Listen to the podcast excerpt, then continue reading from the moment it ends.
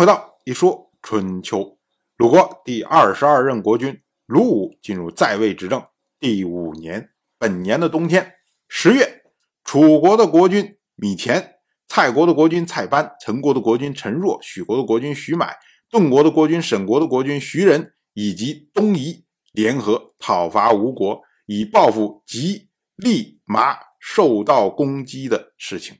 我们要说啊，这一次楚国摆出来的阵容，基本上就是申知会的阵容，只不过是呢，中原诸侯是完全不参与了而已啊。当时呢，楚国大夫韦射调动樊阳的军队在夏瑞和联军会师，越国的大夫长寿过率领军队在所和米前会合。那楚军这边呢，听说吴军出动，楚国大夫韦启强率军。跟随其后，但是匆忙之中没有设戒备。那吴人呢，在阙岸击败了韦曲强。米田听说之后，就坐着船车一直到了罗瑞。吴国这边呢，则是由吴国的国君一墨派出他的弟弟绝游来犒劳楚军。我们说啊，这一大堆到底是什么情况？其实我们展开地图一看就明白了。楚国要讨伐吴国。都是从西边向东边打，那么刚才出现了这一系列的地名，最靠西边的是罗瑞，向东是索，再向东是阙岸。那么韦启强是在阙岸被吴人击败，他被击败的时候呢，米前正在索。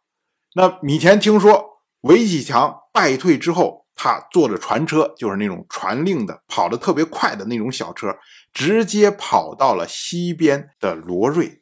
什么意思呢？就是他听说楚军大败之后，赶快跑，赶快跑，跑到联军集结的地方。吴国这边呢，因为看到楚军败退，所以呢，派人来犒劳楚军。想当年，郑国的先君郑务生击败了王室联军，就是这么着犒劳天王姬林的。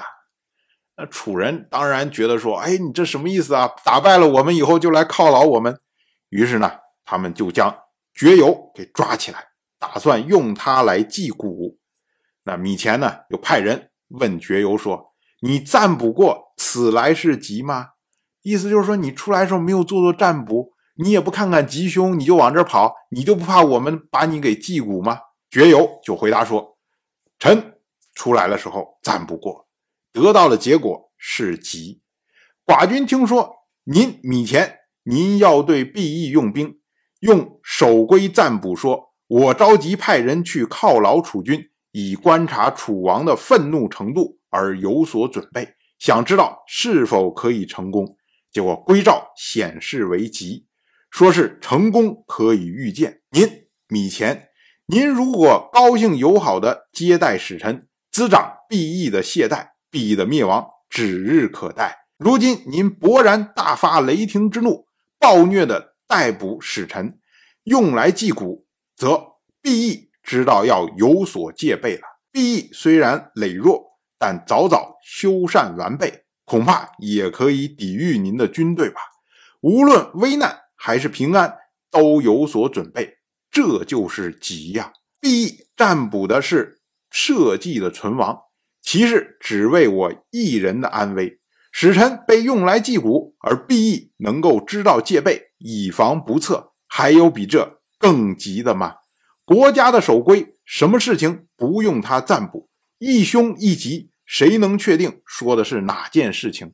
城濮大战之前，楚国占卜得吉，结果战败，但吉兆应在必之战中。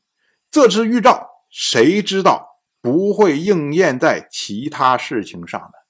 哎，这个绝游他的意思就是我出来占卜的就是吉，但是这个吉兆会不会应用在我身上，我不知道。你把我祭蛊了，那吉兆就会应在其他事情上。下一次楚吴大战的时候，肯定是吴国大胜的。楚国这边一听也是啊，那我不如把他的好运在这一次用完嘛。所以呢。他们就没有杀死绝游。当时呢，楚军重新集结，然后呢，渡过罗瑞。那楚国大夫沈尹志会合米前驻扎在莱山。那楚国的大夫韦射率领樊阳的军队先进入南淮，那楚国大军紧随其后，走到汝清，吴国皆有戒备。那米前在底基之山检阅军队。我们要说啊，这个底基之山呢，其实就是在之前韦启强被击败的阙岸的附近。那楚军在这边阅兵，实际上是示威的意思。但是呢，这一次作战，因为吴国早有戒备，所以呢，楚国最终是无功而还，只是押着绝游回国而已。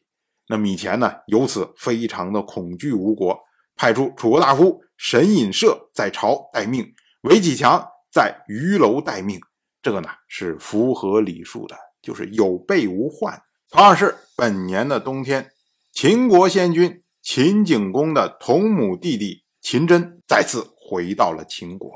那之前呢，他从秦国流亡，是因为受到了秦国这些继承人的猜忌。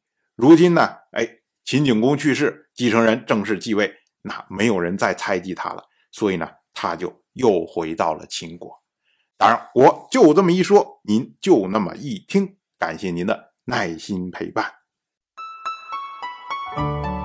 《一说春秋》的第一本图书《惊泽》已经正式出版，《惊泽》收录了从春秋开篇到郑国国君郑务生去世的春秋故事，加上多篇的番外回声以及年表、人物关系图、春秋经原文等辅助内容，方便大家和音频参照阅读。有兴趣的朋友，快去公众号《一说春秋》看看吧。